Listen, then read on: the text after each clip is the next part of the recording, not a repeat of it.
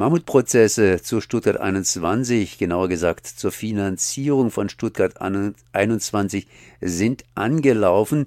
Da frage ich mich natürlich immer wieder, wo stehen wir hier gerade, weil Prozesse um Stuttgart 21 herum, da haben wir schon viel gehört und jetzt äh, wird das Ganze noch ein bisschen gesteigert. Und ich bin jetzt verbunden mit Direktor Reicheter von den Stuttgart 21 Kritikern. Erstmal herzlich gegrüßt. Ja, schönen guten Morgen. Wir haben hier Mammutprozesse. Das heißt, da muss ich gerade mal nachlesen, da ist so irgendeine Zahl zumindest in der Presseerklärung genannt worden.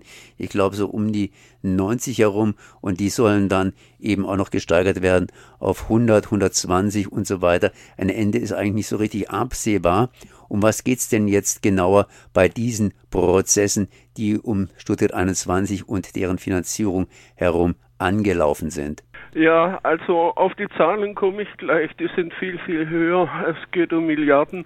Äh, aber konkret geht es darum, dass äh, ja die, die Bahn und das Land Baden-Württemberg, dann die Stadt Stuttgart, die Region Stuttgart und der Flughafen da eine Finanzierung für Stuttgart 21 vertraglich vereinbart hatten. Und da möchte ich schon mal die erste Zahl sagen. Man ging damals im Jahr 2009, als der Vertrag geschlossen wurde, von Kosten von 3,076 Milliarden Euro aus. Äh, das ist äh, ja das Doppelte von dem, was man noch 1995 angenommen hatte. Und aber jetzt zu diesen gut drei Milliarden hat man schon einen sogenannten Risikotopf eingerichtet von nochmal anderthalb Milliarden, falls also der Bau teurer wird. Äh, tatsächlich äh, ist dann diese Obergrenze, die man angenommen hat für die Finanzierung, gut viereinhalb Milliarden. Inzwischen sind wir bekanntlich bei über neun Milliarden und deshalb ist die richtige Zahl etwa fünf Milliarden, die die Bahn haben möchte, jetzt von, von Land, Stadt, Flughafen und Region. Und äh, weil diese sogenannten Projektpartner nicht freiwillig zahlen, hat die Bahn jetzt diese vier Parteien, wenn man so will, verklagt. Das ist rechtlich alles sehr kompliziert. Ich will mal damit noch anfangen, dass die Bahn so eigentlich nicht stimmt, weil die Bahn hat Tochterunternehmen, die da beteiligt sind und deshalb sind es jetzt vier Klagen gegen diese vier Projektpartner. Und das Verwaltungsgericht in Stuttgart behandelt jetzt diesen Prozess. Das hat jetzt ja sechseinhalb Jahre gebraucht seit die, dieser Einreichung der Klagen bis zur ersten Verhandlung, die jetzt neulich war.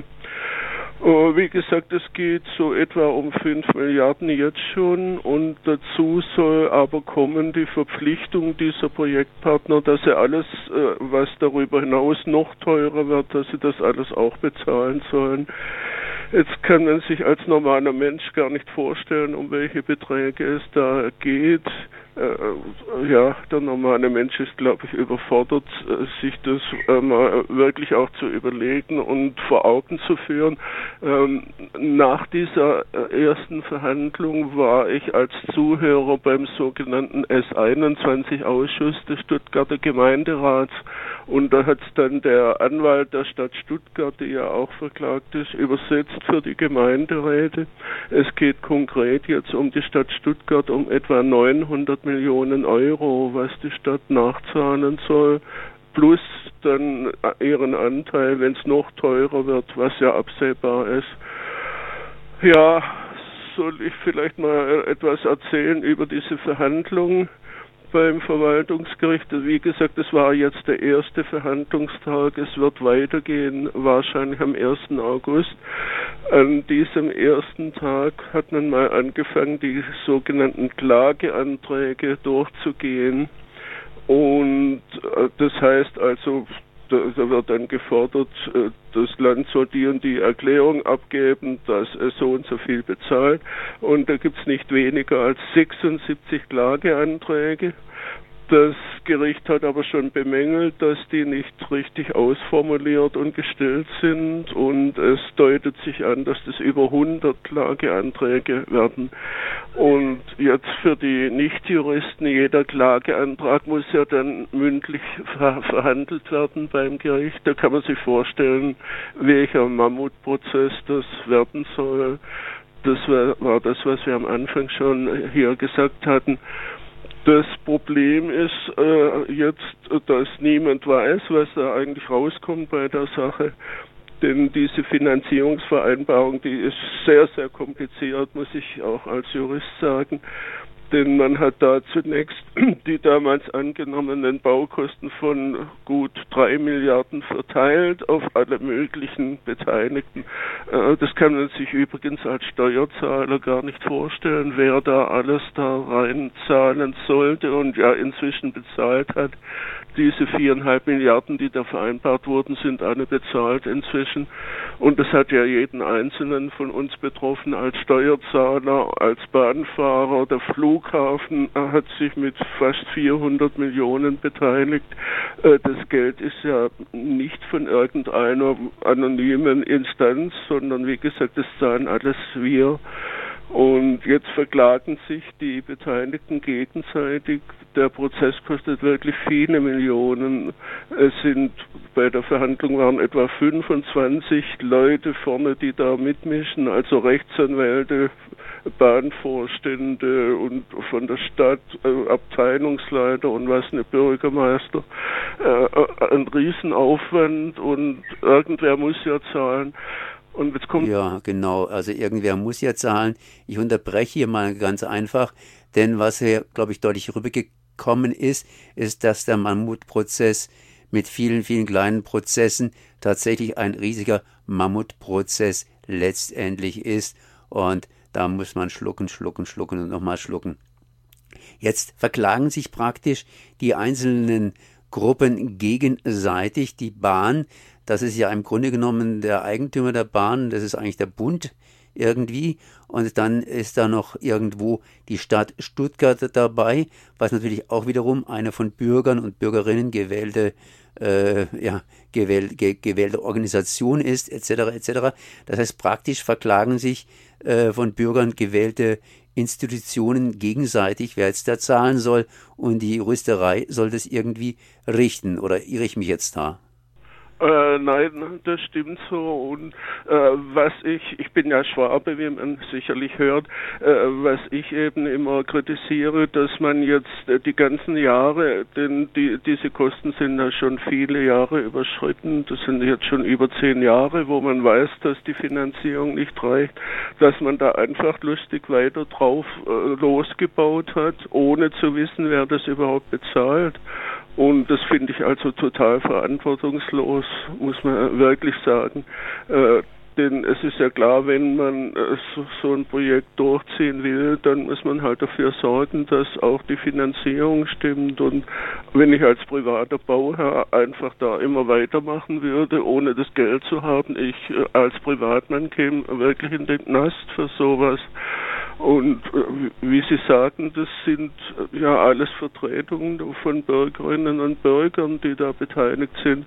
Und da hätte ich schon erwartet, dass man sich rechtzeitig an einen Tisch setzt und wenn man unbedingt dieses idiotische Projekt durchziehen will, dann muss man halt die Kosten entsprechend verteilen. Äh, aber das hat man ja nicht gemacht. Und es gibt auch viele juristische Probleme jetzt, weil die Stadt Stuttgart nur als Beispiel jetzt herausgegriffen, äh, die kann, kann sich rechtlich gesehen vom Haushaltsrecht her überhaupt nicht in unbegrenzter Höhe hier beteiligen. Das ist ja ein Projekt, was äh, die Stadt eigentlich gar nichts angeht, ein, ein Bahnprojekt die Stadt auf sich beteiligen, wenn sie da Vorteile hat. Darum ging es ja, äh, aber nicht in unbegrenzter Höhe. Und beim Flughafen zum Beispiel, das ist ja völlig unverhältnismäßig, was allein der Flughafen hier schon äh, bezahlt hat und was er jetzt noch zusätzlich tragen soll. Hm, das funktioniert nur deswegen, weil Land und Stadt Eigentümer des Flughafens sind und dann einfach beschlossen haben, der Flughafen muss da auch so und so viel reinstecken. Aber das sind ja äh, Größen finanzieller Art, die immer noch mehr in die Höhe gehen. Und ich finde halt das total unverantwortlich, wie sorglos die Beteiligten damit umgehen. Also Land und Partner sagen einfach auf Schwäbisch, mir gäbe nichts und vertrauen darauf, dass sie den Prozess äh, gewinnen. Aber was ist denn, wenn die verlieren und dann wirklich Milliarden aufbringen müssen? Es geht konkret äh, wahrscheinlich um zwei Drittel dieser Mehrkosten. Also da sind wir bei über drei Milliarden, was, was Land und Beteiligte dann tragen müssten. Und ja, da bin ich fassungslos. Was ich nochmal hier ganz deutlich herausgehört habe, ist, dass praktisch alle Partner, die aufgezählt werden, letztlich ja Staatspartner oder wie soll ich sagen, äh, politische Partner sind. Das heißt, dass wir hier praktisch nur mit dem Bund zu tun haben, dem Land und der Stadt und alles andere sind praktisch in Eigentum derjenigen, die ich jetzt gerade eben genannt habe und damit eigentlich praktisch in Bürger, Bürgerinnenhand. Ne? Ja, ja, ja, klar, ja. Wo, wo, wobei Bürger und Bürgerinnenhand natürlich ein bisschen entfernt zu verstehen ist. Ja, in der Tat, weil das ist ja das Schlimme, dass die Bürgerinnen und Bürger überhaupt gar keinen Einfluss darauf haben, wie das jetzt gehandhabt wird. Natürlich schon bei der Vertragsgestaltung nicht. Äh, es haben natürlich die politischen Gremien dazu gestimmt, aber hm, einen Punkt hatten wir jetzt noch nicht erwähnt, das ist die sogenannte Sprechklausel. Äh, und zwar steht in dem Vertrag nur drin, wenn die Finanzierung nicht ausreicht, weil die Kosten noch höher werden, dann nehmen die Beteiligten Gespräche auf. Und äh, da hätte man natürlich regeln müssen, wie der Anteil ist äh, von den einzelnen Beteiligten, wenn es teurer wird. Das hat man ja überhaupt nicht gemacht. Das ist eben auch ein Teil dieser Verantwortungslosigkeit, dass man damals das nicht geregelt hat und dass man auch dann, als klar war, es wird teurer, äh, nicht sofort sich zusammengesetzt hat und entschieden hat, wir brechen das Projekt ab oder jeder zahlt so und so viel drauf aber das wurde nicht getan. Und jetzt zu sagen, ja, da steht ja drin, wir nehmen Gespräche auf und daraus schließt jetzt die Bahn, dass, weil die Gespräche gescheitert sind, die anderen jetzt halt bezahlen sollen ohne Regelung, das ist natürlich auch sehr kühn. Die anderen zahlen ja nicht, beziehungsweise ähm, ja, ihr Metier, das heißt die Justiz, die soll jetzt das Ganze irgendwie entscheiden. Ich habe auch irgendwo das Gefühl, dass immer mehr und mehr nicht im Parlament, sondern äh, durch äh, Juristen entschieden wird. Habe ich da recht oder ist es nicht so? Äh, doch, da haben Sie recht. Und es kommt eben da, daher, weil die Politik ihre Hausaufgaben nicht macht. Denn es wäre ja, wie man jetzt in dem Beispiel auch sieht, es wäre ja Aufgabe der Politik, eben vernünftig die Dinge zu regeln. Und es gibt immer unterschiedliche Interessen, aber dann muss man sich eben zusammenraufen. Aber jetzt einfach, äh, wie jetzt hier drauf loszubauen, ohne das nötige Geld und zu sagen, die Gerichte werden schon richten, das geht halt überhaupt nicht. Jetzt wird das irgendwie entschieden. Was kann das Gericht jetzt tatsächlich entscheiden? Das heißt, um was geht's? Das heißt, das Gericht wird letztendlich sagen, ihr, ihr und ihr habt so und so viel zu zahlen, beziehungsweise so und so viel Prozent von der Gesamtsumme zu zahlen. Oder was wird das Gericht entscheiden? Ja, das wäre jetzt Kaffeesatzleserei. Also die Bahn möchte genauso, dass das Gericht äh, sagt, äh, die Anteile sind so und so zu verteilen, äh, was aber sowieso schwierig wird, weil die, die Kostenteilung bei den damals angenommenen Baukosten völlig anders ist als bei diesem Risikotopf für die Mehrkosten. Und da geht es jetzt schon los, soll das Gericht dann den Maßstab des Risikotopfes nehmen. Da ist eben für Land, Stadt und so weiter, ist der Anteil viel höher als bei dem, den ursprünglichen Baukosten. Das heißt, das Gericht hat überhaupt gar keinen Maßstab, was es da entscheiden soll. Und deshalb weiß ich nicht, wie das überhaupt juristisch äh, zu handhaben sein wird. Also es könnte durchaus sein, dass das Gericht sagt, äh, das ist so unbestimmt, weil ja gar nichts geregelt ist, außer dass äh, miteinander gesprochen wird. Und deshalb sehen wir uns nicht in der Lage, da einen Maßstab zu finden und die Klage abweist. Das könnte sein, wird lange dauern und es ist aber schon von allen Seiten angekündigt, egal wie das Urteil ausfällt, man wird Berufung einlegen, in die nächste Instanz gehen. Das wäre das, der Verwaltungsgerichtshof dann in Mannheim. Und auch das wäre nicht die letzte Station. Da gibt es dann Revision zum Bundesverwaltungsgericht in Leipzig. Das heißt, die Bezeichnung Mammutprozess ist richtig, weil das viele Jahre dauern wird.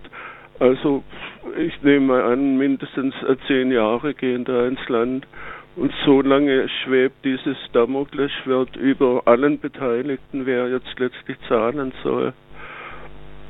Naja, dazu kann man eigentlich nichts mehr groß sagen. So zumindest Dieter Reicherter, Vorsitzender Richter am Landgericht AD und Sprecher des Aktionsbündnisses gegen Stuttgart 21. Mammutprozess zur Stuttgart 21 Finanzierung angelaufen und es scheint so zu sein, dass dieser Mammutsprozess irgendwann mal zu Ende geht und höchstwahrscheinlich wird dann ja vielleicht Stuttgart 21 fertig sein, beziehungsweise naja, irgendwas halt auf jeden Fall. Ich danke auf jeden Fall mal für das Gespräch. Ja, bitteschön, wiederhören.